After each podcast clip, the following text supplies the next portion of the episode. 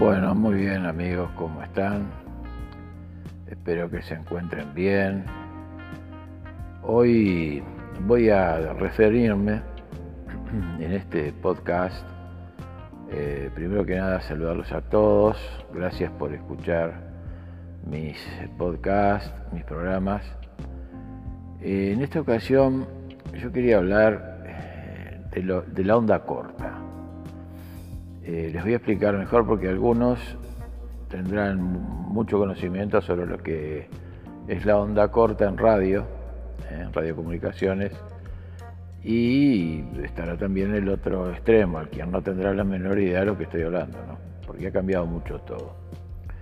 Hoy día, con tener eh, un celular o una computadora, una PC, este, y tener conexión a internet, uno puede escuchar cualquier radio, cualquier emisora de radio de cualquier parte del mundo.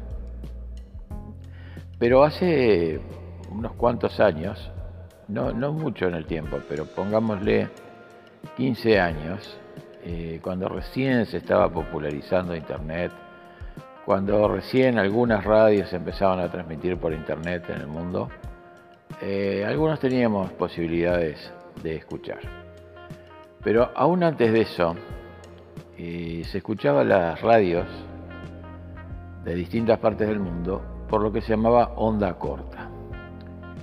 ¿Y qué es esto?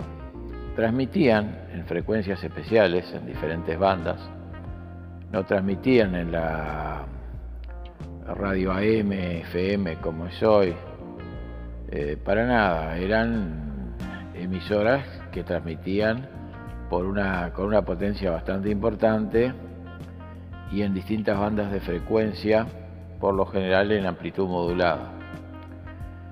Y escuchaban, se escuchaba a larga distancia, ¿no? Por ejemplo, yo que estoy en Sudamérica, en la ciudad de Montevideo, República Oriental del Uruguay, yo escuchaba de repente, pongámosle la Dolce Vele, cuando transmitía eh, la radio, obviamente, siempre hablando, cuando transmitía en onda corta y lo tenía que captar con un receptor de onda corta. Había radios multibanda, radios que se podía este, seleccionar las distintas frecuencias. Había que tener el horario de transmisión. Este, la BBC de Londres se escuchaba también y Radio Corea Internacional de Corea del Sur, por decir algo, ¿no? Había muchísimas radios que transmitían. Este, y eso era la onda corta, digamos, la escucha en onda corta. Entonces uno tenía que estar esperando el horario en que iban a transmitir. Teníamos que tomar la conversión horaria de las distintas zonas horarias, eh, conocer bien el horario UTC, que es el tiempo universal coordinado, y ahí, eh, por la diferencia horaria, eh, sacar la conclusión en qué horas transmitía. Y allá escuchábamos eh, muchos programas, eh, que ahí se, escuchaban eh, transmisiones en español, pero también había, obviamente, en inglés y en distintos otros idiomas, ¿no? Francés, italiano, en fin.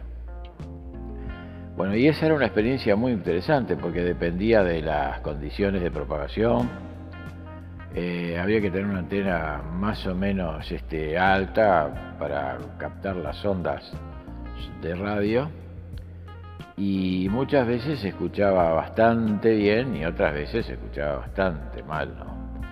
porque dependíamos de las condiciones atmosféricas, dependíamos de las condiciones eh, de temperatura, de propagación, en fin.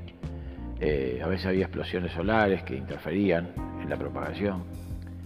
O sea, se escuchaba directamente desde el aire, ¿no? Había que captarlo aquello.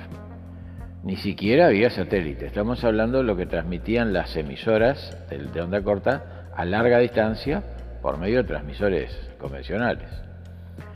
Entonces, este, muchas veces se buscaba los horarios que, indicaban las, emisoras internacionales entonces le decían, por ejemplo, a las 20 horas eh, UTC va a haber tal programa, vamos a transmitir de la amistad, por ejemplo, un ejemplo, sobre diexismo.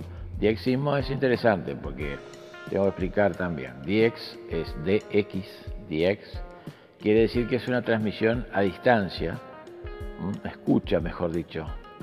Era una escucha a distancia eh, que en la cual este había que tener, era un hobby más bien, ¿no?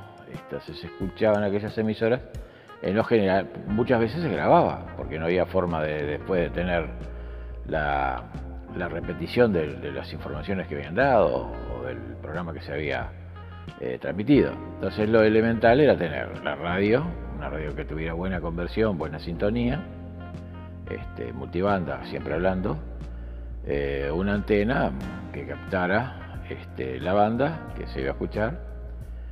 Eh, había que ser muy selectivo, a veces había que tener una sintonía fina muy importante porque había uno de los problemas que surgían según las condiciones atmosféricas y las condiciones de propagación era el fading.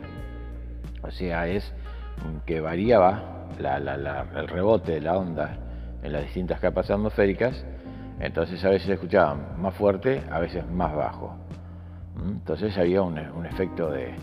Eh, claro, las, radios por lo general tienen el cable, el control automático de volumen, que trataba de compensar eso, ¿no?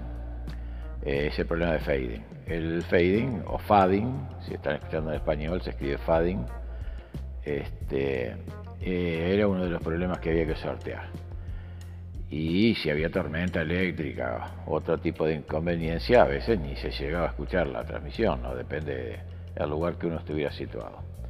Y era una experiencia muy linda, había que tener el equipo multibanda, como dije, una antena, eh, audífonos por lo general, auriculares para escuchar, este, y eh, un grabador que, se pudiera grabar la, la emisión, ¿no? lo que uno estaba escuchando.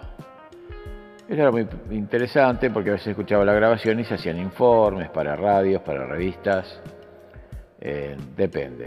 Yo tengo algo grabado que recuerdo aquellos tiempos, que posible en otro momento este, publique alguna de las escuchas de, de aquel momento. Bueno, espero que haya sido útil esto que comenté en voz alta, un comentario en voz alta que siempre hago para comentar con los amigos. Espero que estén bien, un saludo muy cordial para todos. Gracias por escuchar esta transmisión, este podcast. Y que Dios los bendiga a todos. Muchas gracias y hasta el próximo podcast.